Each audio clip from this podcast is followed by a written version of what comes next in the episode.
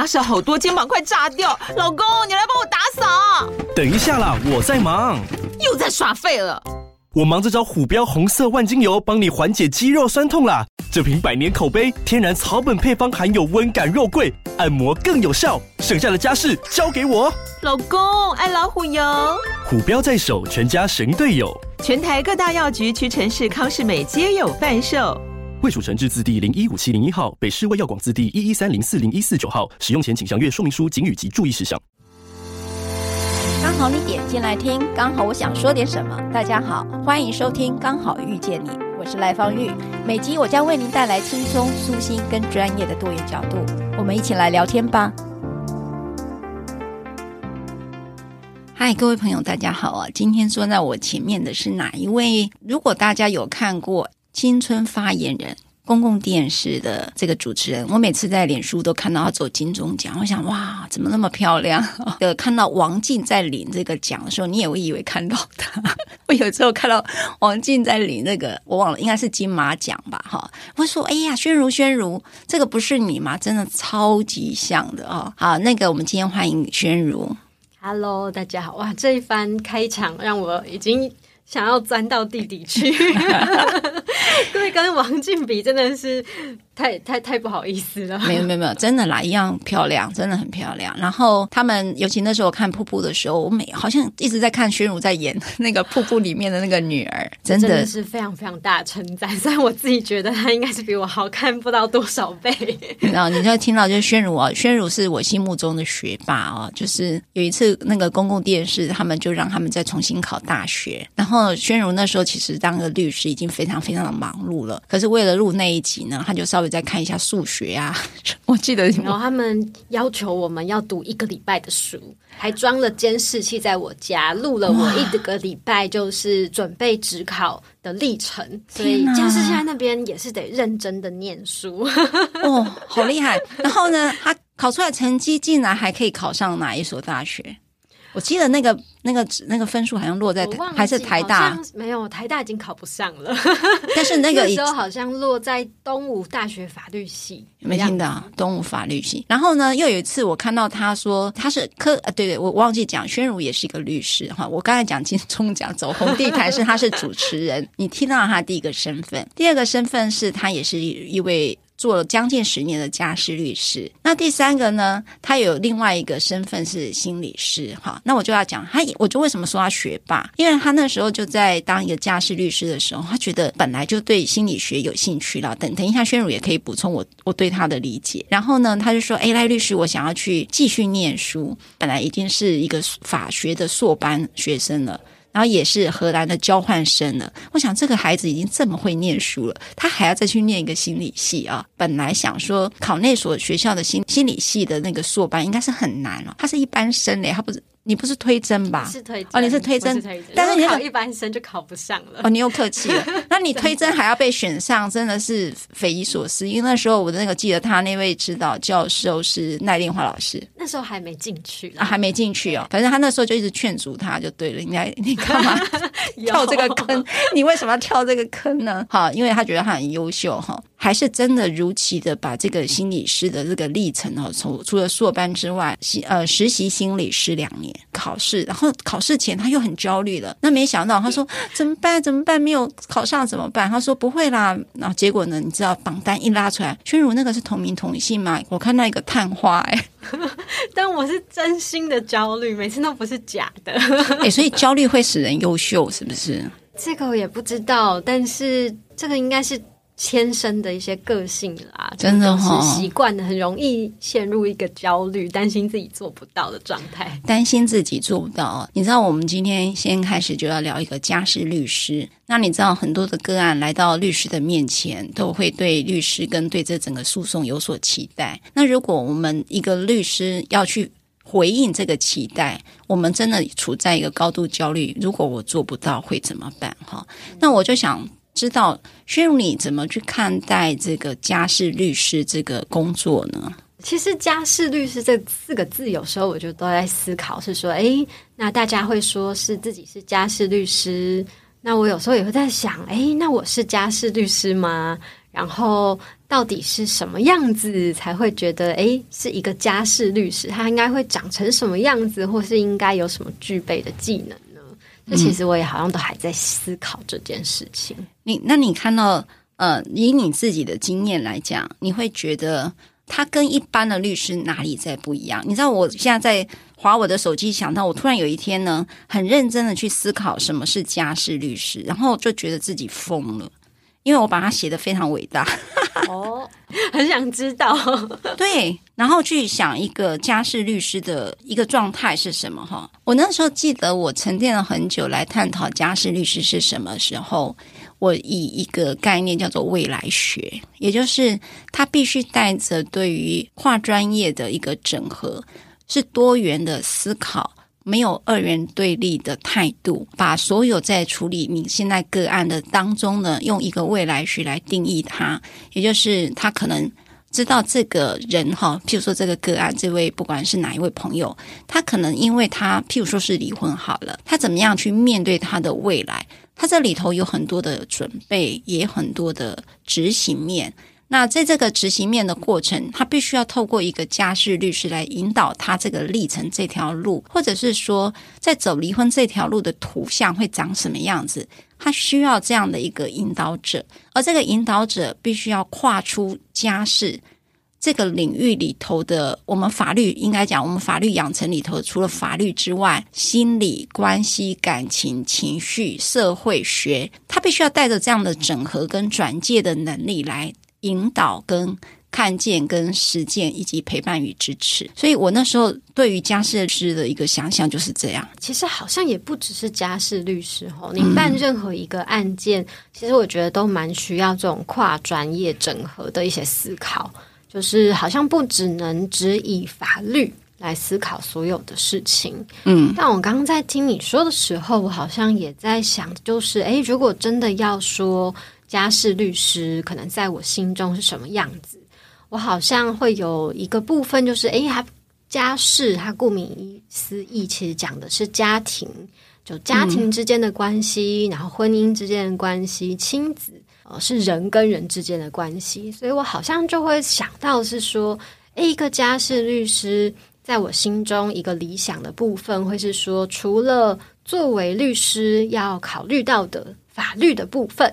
那么了解基本的诉讼啊、祈求权基础啊，然后策略啊，然后诉状，然后法律上的请求跟主张是否正确？那另外还能够有一个比较重要思维是，能不能一直很意识得到，其实你在协助的是人，然后协助的是关系这件事情，跟它是一个家庭里面的事情，所以它就不只是法律的胜败输赢。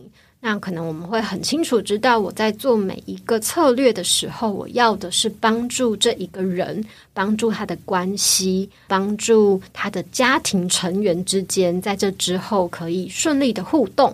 啊，现在会因为到来到法院这边，一定是有一些卡住的地方了，也就是我们说家庭的困境。那么这个家庭需要什么？然后这个人需要什么呢？甚至是对方对照，就是那个先生或太太，诶，我们也会需要知道那个对方需要什么，跟孩子需要什么。所以在想的是，诶，好像或许就是是从人跟需要跟关系出发，而不只是在看的是法律上面我怎么样可以赢，怎么样拿到最有利的部分。诶，对，轩仁，我就请教啊，就是说，其实我看到好多的实物现场哦。其实律师一直带着我要赢官司哈，那我有一次我记得在律训所就在谈这件事，我说家事律师，尤其他是以关系为主轴的一个嗯法律案件吧，哈，情感关系跟法律的一个很纠结的地方。那那时候我记得一位心理师就回应这一件事，他说，因为他就对着律师们说，可是要一个律师不去想赢。跟输的哈，就是赢这件事，谁都不想要输的感觉嘛，哈。他说这个太困难了，你怎么看这件事呢？他有时候确实比较困难，是因为来找律师的当事人应该也都会带着期待，那个期待或许大家脑袋想的不见得叫输赢，可是总是会有一个我想要达到的目标，或者是我最理想希望的样子。律师既然是受委托，其实也是要往帮助我们的当事人往他的目标，或者是所谓他期待的好的样子去前进。所以，确实，我觉得在那个现场不太能够说，哎，我就很天真的、完全的不想这件事情。嗯，自己是觉得，其实好像这一路以来会有一些空间陪着当事人去思考，比如说他一开始呃想要的或许是。离婚，嗯，但是诶，离婚是他想到，然后他要赢，就是他就想要离婚。可是有时候真的是经过会谈，你才会讨论，才会了解到他最想要的真的是离婚这件事吗？嗯，或许他最想要的叫做我现在好痛苦，我不想要再继续痛苦了。嗯哼，或是我想要的其实是，诶，我想要安心，我想要安全，或者是我想要我的孩子可以不被影响跟伤害。有的时候确实是有机会陪他们再深一点的去看什么叫做他的那个一开始讲出来的目标，是不是他真的内心里面深处最想要的东西？嗯，有时候发现其实是有一些弹性可以调整的机会的。所以如果你看到这个朋友哈，这个当事者他有很大的愤怒，所以我要赢，也就是我好痛苦，就像刚才宣如所讲的。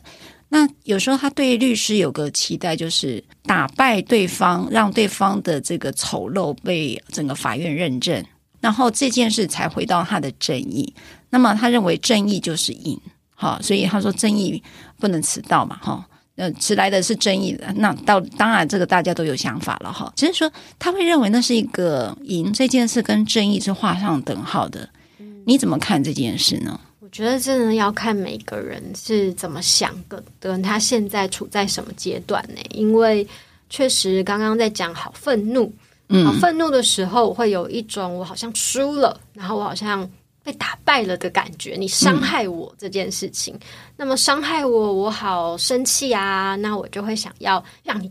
知道我的厉害，或者是我好想，因为我好痛，所以我也想让你好痛，所以我就会想要，嗯，某程度的，就是比如说告死你啊，或者是让你能够得到一些惩罚。对，我觉得这件事情其实跟我念伤其实是挺有关系的耶。对，怎么说？因为好多时候我们人也很容易处在这个状况，可是其实确实。会蛮重要，是说，诶，那我们能不能有机会，或是愿不愿意再往下看一点点？就为什么我这么生气，一定要赢？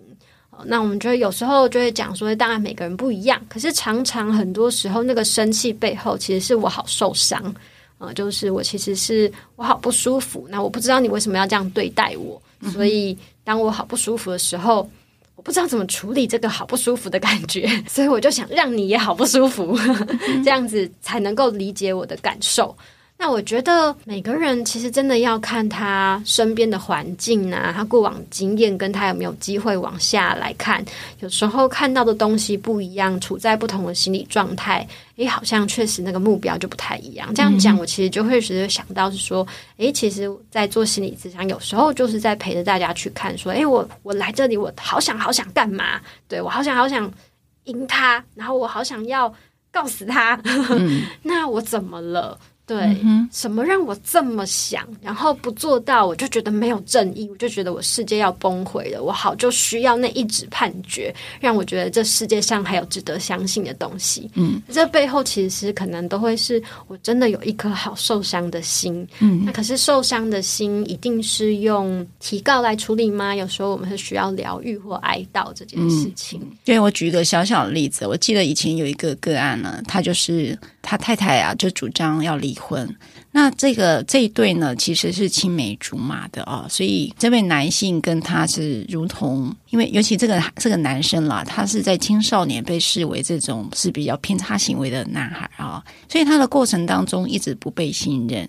他唯一的这种信任关系是来自于这位女性，就是他这位女朋友、小女朋友啊。那么就一路这样长大，那他觉得这个全世界最理解他的就是这个女孩了。很可惜的就是进入婚姻关系的时候，他们遇到了很大的关卡哈。然后这个女性呢，她因为刚好这个遇遇到了一些进入社会适应期的时候，本来就会有一些变化，因为大学毕业之后一定会进入适应期。那在这个适应期之后，她又进入了这个婚姻家庭，所以这个女性刚好有一些扛不起来的一个压力在那儿，因此呢，她就回到了她的原生家庭。那么我刚才也讲过，这个孩子长大的过程曾经被标签为偏差行为的状态嘛，所以他并不是这个婚姻，其实是来自于双方用很大的毅力哈，就是不管大人的祝福与否，他们都是结就就结婚了。好，那这个女孩呢，她回到了原生家庭之后，呃，就再也不回来了。所以这是一个非常她没有想过的事，因为在这么多年的历程当中，她知道她的父母亲对于这个女孩的要求，这个女孩其实都从来没有听进去过。所以他的经验当中是这个女生是非常的坚定，呃，继续这段婚姻关系的，呃，应该讲亲密关系。所以他没有想过这个女孩呢，在婚姻遇到压力期的时候，她回到了原生家庭，竟然就不回来了。哇，他这个男生就处在一个高度高度的挫败。他就整个进入忧郁的状态了哈，所以他一直翻不了身，不断的想要用诉讼来处理这件事。当这个女孩回到这个原生家庭，尤其这个原生家庭是这么的反对这个男生嘛，所以他会用一个父权好的概念啦，就因为父母保护子女嘛哈，所以他们就会用很多的攻击面来攻击这个男生，那因此就衍生很多诉讼。那这个男生呢就很想回击。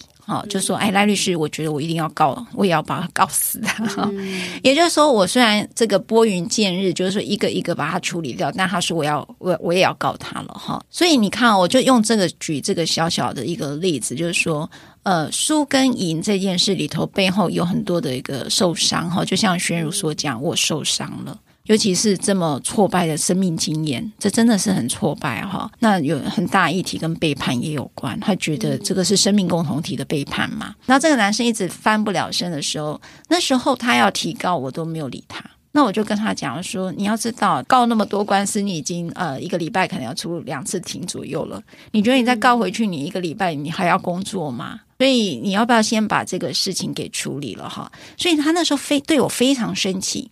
诶，这个就我的考验就来了。他对律师不愿意去攻击对方这件事情，真的好生气啊！但可是我我用我的立场了，对不起，我就是用这样分辨哈，因为我知道这个并不是对他来讲不是一个最好的方式，因为呃，我我现在回头用这个角度来讲，就创伤知情的概念，也就是说我知道告他是一个创伤反应的一个其中一种方式，就好比我家很痛苦，我可能一直喝酒也是一种方式，可是那个可能是一个无效的一个回应。所以说那个没有办法让你痛苦减轻的方法，它只会让你更痛苦。因为诉讼的本质就是对立跟辩论嘛，哈，这中间的攻防会失去原来的生命历程太遥远。也就是我对这个女性的理解，可能到这个诉讼当中，你必须要换一个诉讼语言。尤其是律师会转译嘛，那这个女生对男生也一样会转译，所以对不起，我这个刚才讲这个故事有改变哈，所以请大家不要对号入座哈。那这件事情呢，这个男生他就痛苦指数非常高的时候，他觉得他必须要透过回击。那我用我的立场，当时啊哈，我觉得这个你这样子生活没办法回到一个安顿的一个状态，所以呢，我就说我建议你不要告。有一个挑战就是他有资源在找别的律师告啊。对吧？好，这是一个。第二个是他可能真的相信了我，就真的压抑在那里。他觉得这个是不对的，哈。可是那个不对，他很难理解为什么他不对。他可以这样一直告我，为什么不能告他？哈。那第三个，他是觉得这个律师没有站在我这儿。好，赖律师，你都是帮女性，你会不会就是因为这样就不帮我了呢？哈。所以你看，这所有这个关系，有时候我们会觉得当事人经经历的婚姻关系会复制到你律师跟你的跟你身上来，也就是你会复制那种。伙伴关系，他曾经在关系里头是背叛嘛，所以他对于这个律师也产生了同样的考验。所以像这种情形，薛如你怎么看呢？我觉得刚刚讲的那个真的，我在想是不是律师都会碰到啊？就是呃，我就记得我之前刚好就是咨商所的硕士论文，那我刚好就写了，就是处理离婚跟未成年子女侵权案件的律师，哦，专门在做这样的律师。诶，那我们在处理这些案件的时候，一般我们都很关注在这些当事人身上，诶，爸爸感觉怎么样啊？妈妈感觉怎么样？孩子感觉如何？诶，可是还蛮少人来关心，就是我们在协助的这些律师，诶，那。我们都怎么想的，怎么感觉的，然后对我们造成影响。那我觉得刚刚在讲那个，其实跟我呃硕士论文里面访谈的律师，包含有些文献的资料，觉得蛮一致的，就会在讲是说，因为这里面有一个就会是，诶，律师们看到其实可能对你有帮助。跟对你没有帮助的，如果跟当事人他现在这个状态之下，我就觉得 提告就是对我最有帮助的啊。可是有时候我们隔了一个看来会看到说，哇，这个其实让你好辛苦，让你好疲惫。然后其实你要的是对方的在乎跟爱，可是你这样子打下去，其实恐怕你只会越来越失望。所以我们有时候看到了不一样的时候，就会碰到困难，就是诶，那律师就会想的是一第一层想是，那我要。说服他还是尊重他？那我觉得这里面其实就有蛮多心理师，在我自己在学习时候，大家常会说：“诶，那你作为心理师的哲学观是什么？”嗯、就是说：“诶，你怎么思考？诶，我有没有我应该有一个可以产出，或是引导，或带领，或说服当事人说什么对你才是好的能力，或是责任，或资格吗？”还是其实我能做的事情就是尊重你，不如不管你现在的样子是怎么样，呃，你想要的样子，我尽我的能力尽量去帮你达成。所以这里面就已经考验一个就是哲学观。我觉得心理师是，律师也是，就是我要不要跟你在这里面做一些拉扯，还是我就尊重你？那另外一个部分就会是，诶，可是比如说我就觉得做这件事情可能对你不是很有利，诶，可是你就竟然要一直做，那必然就会碰到。我觉得赖律师刚刚在讲的就会。是诶，第一个信任感，就是他有没有觉得你站在我这一边，然后你有没有帮忙我，还是你没有帮忙我，我就会觉得你好像也是不了解我的人，也是抛弃我的人，或者是也是那个要冲康我，然后硬要把我拉得远远的那个人。你的论文有答案吗？论文里面啊，其实也就是受访者的经验嘛，就会看到不同的受访者，他们其实有目前不同的想法。我就访问到有人就说：“诶，其实我我是会想要跟他尽可能的去做沟通讨论，看有没有可能尽可能跟他分享我的看见，那有没有可能机会？诶。”他的原本的觉得就会有一些新的调整的可能性，只是这件事情有时候会疲惫、会辛苦，因为你要花时间、花心力。那有的时候对方有没有准备好他的状态，甚至有时候不一定是对方，可能是他的家人、朋友超级希望一定要怎样，诶，所以请你在这边讲讲讲，可是他后面的家人朋友又一直想要往另外一边走，那可能会很辛苦。那我也有访问到另外的受访者，就是说，诶，他做家事律师也是好多年的时间，他发现他一开始会这样，可他后来觉得，嗯，他相信有的时候律师也要接受自己的限制。我们其实有时候也有限，我们只能就尊重他。我可以跟你说明说，我觉得怎样怎样怎样。可是如果你仍然坚持照你 想做的去做，所以我觉得这个好像也会看到，诶，每个人在这职业过程当中。就是发展出不同的哲学观，或者是相处的一些应对的方式。你知道哈，我记得有一次我看到一份判决啊，法官就在针对于我刚才讲那个情境，他就期待家事律师的样子哈，就是说，刚才我跟宣武一路在聊家事律师啊，到底是什么？法院呢曾经在一份判决就是说，他认为家事律师应该要引导当事人去调节那个关系。然后这个才有办法为这个未成年子女的最佳利益做出比较好的一个状态，哈。可是就是处在一个高冲突的关系当中，你这个家事律师就刚才讲，你遇到了你的主体性的议题了，哈，就是说。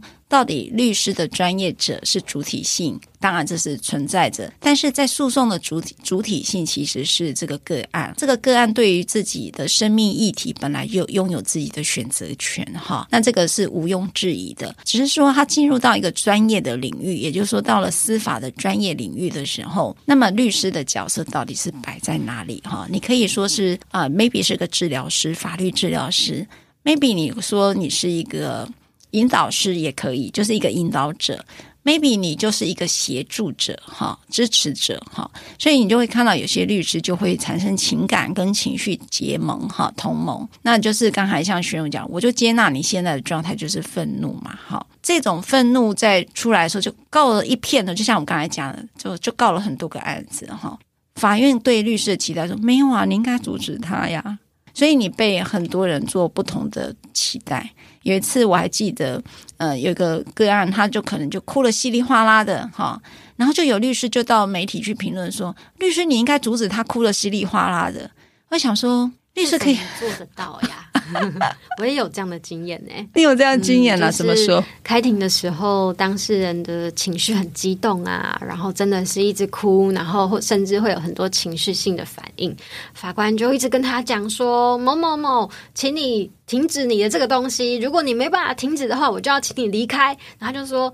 律师，请你跟你的当事人沟通。我就会想说，哇，这个人他现在真的这么的痛苦，这么的难过，我究竟有什么方式可以让他不难过吗？或是不哭吗？这件事情真的非常困难。好，那我们就回就宣儒这句话，就带到一个，其实这个地方你可以用当事人跟律师关系，你也看可以看成父母子女关系，你也可以看成伴侣关系。就是说，任何一个人的情绪这一件事情是要被。Judge 的嘛，哈，就是说他就在这里头就很悲伤嘛。你要去评价这个时候你不不适合悲伤吗？好像很困难嘛，哈。但是我们为什么会对这个情绪说你应该阻止他，你应该回到理性面？也就是说，在家事案件里头有一个特质，就是它是一个情感跟法律结合很深的一个地方，就是还包括情绪啊。那么法律人的教养当中，我们都是要用我们的左大脑，就是所谓的理性客观。所以，当我们的理性客观在这个领域当中，你没有办法让你的案主哈、你的个案回到这个角度的时候，他就会认为在这整个家事司法程序当中，你没有做到你的专业，好，他就会认为是这样，或者是说，你这个律师如果跟着这个当事人一起起哄，我讲起哄的意思是做了负面评价，可是实际上有时候家事律师只是一个陪伴者。他可能要让明白，全部人都指责你的时候，我在你身边，我可能跟你是一样的。那我就讲第二种策略哈，有一些律师就真的说我陪伴着你，然后我讲出你想讲的话，因为你太生气了，你太悲伤了，因此律师呢就协助个案呢在法庭上把他的自己的感受给说出来。你知道，那法官就讲了一句话，他说：“现在当律师要当成这样吗？” 他觉得你的当事人在胡扯，你跟着在那边胡扯嘛，然后你就觉得啊，是不是？所以我觉得家事律师本身有好多的挫败感哈。第一个就是呃，当事人对你期待，然后我们可以达到你期待吗？好，那如果我扮演一个支持或陪伴者的时候，别人又对我们也有期待，好，不是只有当事人，法官也对你有期待，那你又如何去克服你老是做不到别人期待的困扰呢？这种压力，宣如你怎么看？今天讲的议题刚好都是我硕士论文讨论的议题，当时真的就是在讨论啊，就是说律师间真的背负着好多人的期待，可是这些期待本身有时候它本身又是矛盾的，那你夹在中间的时候很容易两难。有的时候当事人很希望你去表达或争取的东西，如果我们在法庭上面有时候好努力的争取，可是这其实法官是不认同的。他确实就会有时候法官也会觉得不再耐烦，会觉得说大律师，那这就已经跟你说怎样怎样怎样啦，然后叫你要希望你回去劝劝你当事人这样子。那诶，这我访谈的时候也会访访问到，就是我就说，诶，那这个状况之下，我的受访者这些律师们，你会怎么做？这样，那他们其实也很两难哦。他们就说，诶，确实这个过往来说，其实很难有一个大家都满意的答案。因为一旦我很努力的争取了，我就容易跟法官杠上。可是跟法官杠上的时候，我又很焦虑，因为我会觉得完蛋了。我跟法官杠上，一方面我好像争取了当事人的权益，可是有没有可能让这个法官有对我或当事人有不利的观感，反倒影响到他最后的结果？所以有时候律师会想说，啊，我也不想要，呃，跟法院有冲突。我那我其实在想的是，我怎么帮我当事人维护利。那但是有的时候呢，诶，我想要尽可能的观感啊，友善好啊，那我有可能有时候就顺着法院的一些方式，尽可能的进行，或是我回头就来劝说我的当事人。那这时候又会碰到当事人觉得，哈，律师，你不是应该帮我吗？我请你不就是因为去帮我去争取吗？你怎么帮着法院来劝我呢？如果你来劝我，我请你干嘛呢？嗯、对，所以就会碰到一个状况，就是说，哇，其实我们做律师有时候真的好难。嗯、然后包含有的时候我们也会有自我的期待啊，不一定是别人期待，有时候我也期待，比如说我是一个。诶，理性的、讲理的，然后不咄咄逼人的，或是我其实也还蛮想关注对照的律师或对照当事人怎么看我的时候，哇，那这个每一层期待都会对我们来说其实是困难去调节的。嗯，对啊，想想真的是一个很辛苦的工作，对不对？有没有家事律师真的很难哦，所以他要接住。个案的情绪、情感、期待跟需求，他又要用自己的状态去调节所有的关系，呃，不要太挫败感，好，包括呃当事人对律师的关系，然后或者是包括法官，也不要过度的误解你自己的当事人，哈，然后我们又有时候要接住自己的状态，就是我真的有时候就是局限性，那我们又这么做一个家事律师，又跟这些挫败啊、悲伤啦、然后想要达到一定的目标的工作，这时候到底律师怎么安顿自己啊？那听完会不会有人不当家事律师？应该要不当律师？那很多律师其实不只是家事，对了，都是这样。你这样，你刚找我也好想找我的，因为我当时好像就是在写完这一份论文之后，我就在后面写了一个类似像后续后言，就是说，哎，我自己的比较情感性的说法。然后呢，我觉得就有写到这一块。呃，所以你看哦，一个律师他真的很难哈、他要处理这个别人对我们的期待，就是个案对我们的期待，法官也会对我们有所期待哈、那当然。更别讲，还有对照的炮轰哦，尤其呃，对方会很策略性的攻击你这个律师。那么，其实你是处在一个很高压的状态，你在一个挫败跟负面的情绪，就是说，譬如说冲突啦、悲伤啦，或者是觉得自己做的不够好，好，你你可能一堆的这样 loading 在那里。那这时候，我们到底怎么样去安顿自己呢？我就记得啊，因为当时刚刚在讲说我写这个论文的时候，那时候很特别哦。就是我的指导教授，就是洪素贞老师。然后那时候他说：“哎，你宣如你也是律师，那你要写这样子的一个主题。虽然你要访谈的是其他律师的经验，但老师就请我说，在写这个主题前呢，你先花一个月的时间，然后写关于自己各种的心情的札记，然后先整理一下自己的心境。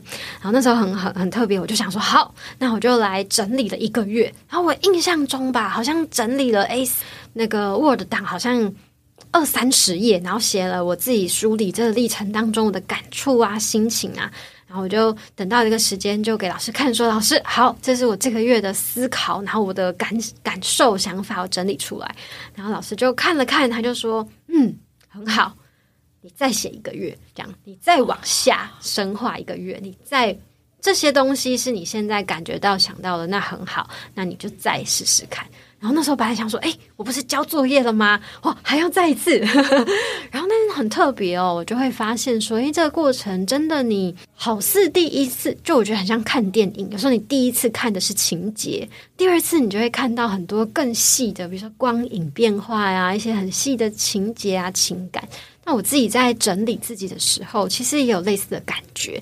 然后我在后来最后就是论文写完的时候，有一个部分是研究者自己的反思，啊，其实就写了这个历程上的我的的感觉。我来念一段 这个部分，我就说：哎，我在写这篇论文之前呢，其实静静的回溯了自己作为律师这些所经历到的一切。啊，其实过程当中很感觉到作为律师，其实承载着很多的期待。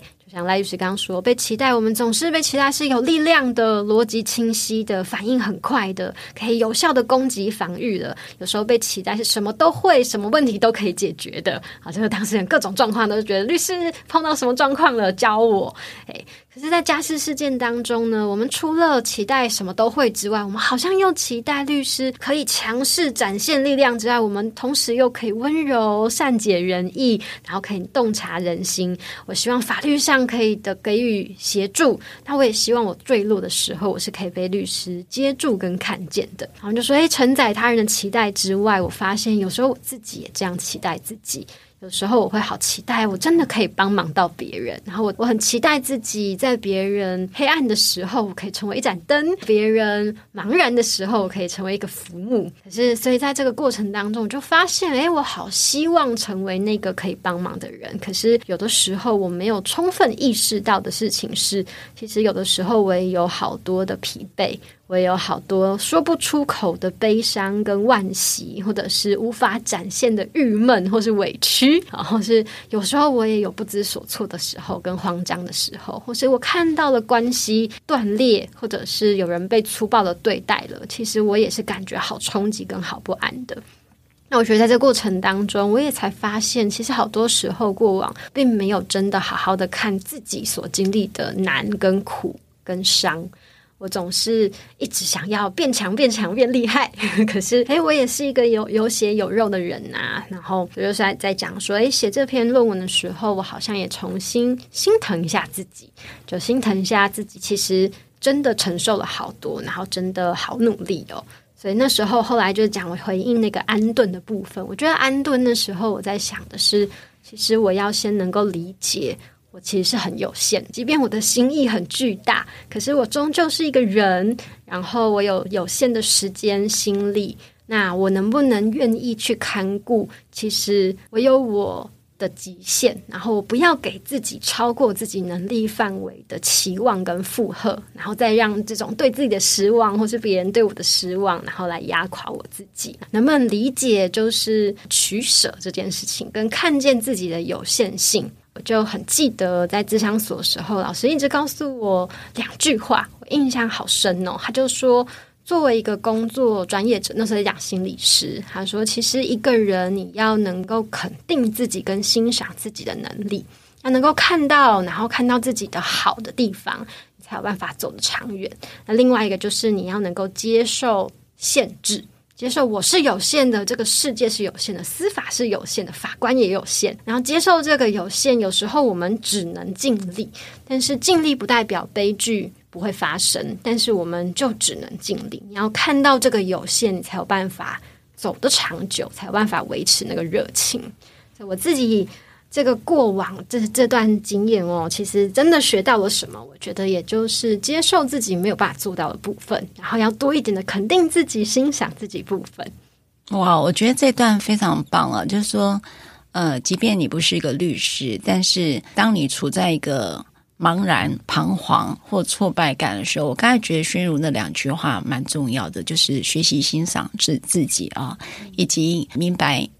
这个世界就是有局限性的，嗯、我们的能力啊、时间呐、啊，哦，都有局限性，嗯、所以不要把自己变成 hero，对吗？我自己也想到，我好像以前自己会告诉自己一句话，好好一阵子没想到了，就会觉得，哎，其实，嗯、怎么样是自己理想的样子呢？就是不把自己放得太大，也不把不把自己放得太小，并不觉得自己无所不能，也不觉得自己好像什么都做不到。而我就是如实的看到，我不可能成为什么都做得到的人，但是我也不是一无所知或一无所有。那我现在有什么？我现在能力到哪里？我就用我现在的样子往前走就可以了。但是好像是我之前有一阵子拿来激励自己的 的一句话。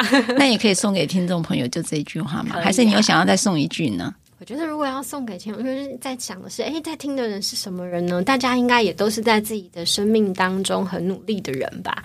就有的时候，我们总是有很想要但做不到的事情，但是有的时候又好希望可以做点什么。对，所以如果真的有一句话，我就想要说的是，我觉得，嗯，相信自己，然后记得看见自己的美好，然后也知道自己是有限的。